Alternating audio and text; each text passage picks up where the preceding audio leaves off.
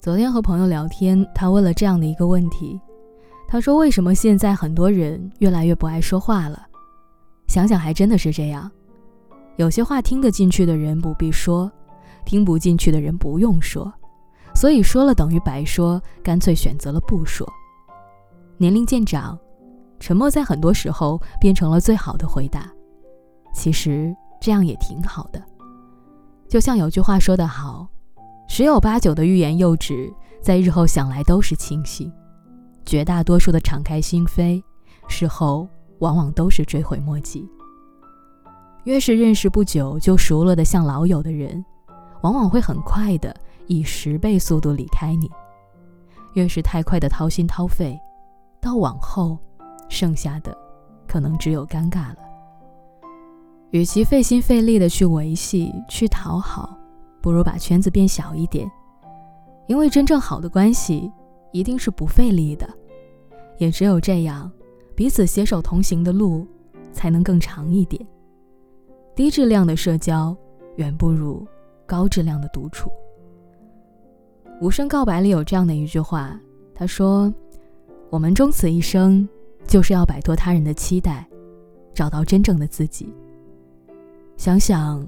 我们已经走完的小半生，说过多少言不由衷的话，做过多少不服本心的事儿，真的很累吧？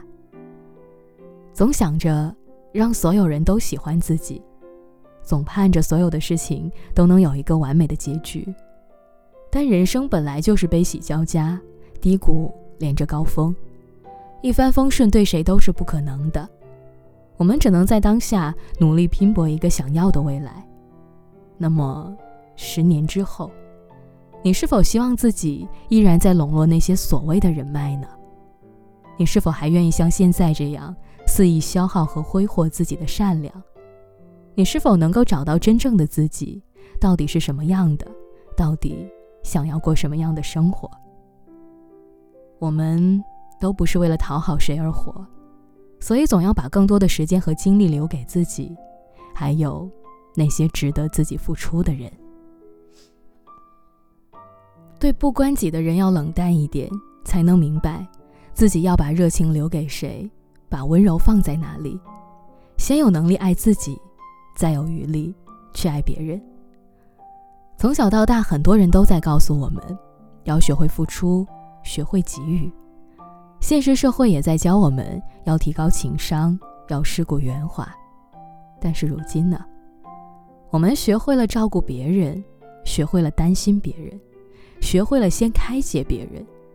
无论开不开心，逢人脸上总是挂着笑，却唯独忘记了取悦自己。就像蔡康永说的：“其实我鼓励大家做一个比较冷淡的人。我不认为过于温暖是一个跟别人维系良好关系的好的立场。如果被温暖两个字绑住。”那就更吃力了。真的是这样，人生前半场做的是加法，不断的有人经过你的生活，路过你的人生，说了很多话，做了很多事儿，但还是避免不了迎来送往，因为相聚和离别都是生活的常态。但是人生的后半场，就是要主动的学会为自己做减法。想不通的事儿，聊不来的人，该放就放，该忘就忘了吧。别人的人生是别人的事，不需要你强加干涉；而你自己的人生是自己的事儿，需要你自己来选择。你不需要活成别人期待的样子，你只要在尽力达成自己的期待，就已经不负此生了。一件事情，你不想做。那就不要答应帮忙。明知你会为难却还提出来的人，没有为你着想，所以你也不需要为他想。一个人你不喜欢，那就不要逼着自己去迎合。大路朝天，各走一边。同学就是同学，同事就是同事，认清彼此的关系定位，做好该做的事儿，就足够了。朋友两个字不等同于认识，也不等同于微信好友，更不等同于酒桌饭局。圈子小一点，真心多一点，干净就好。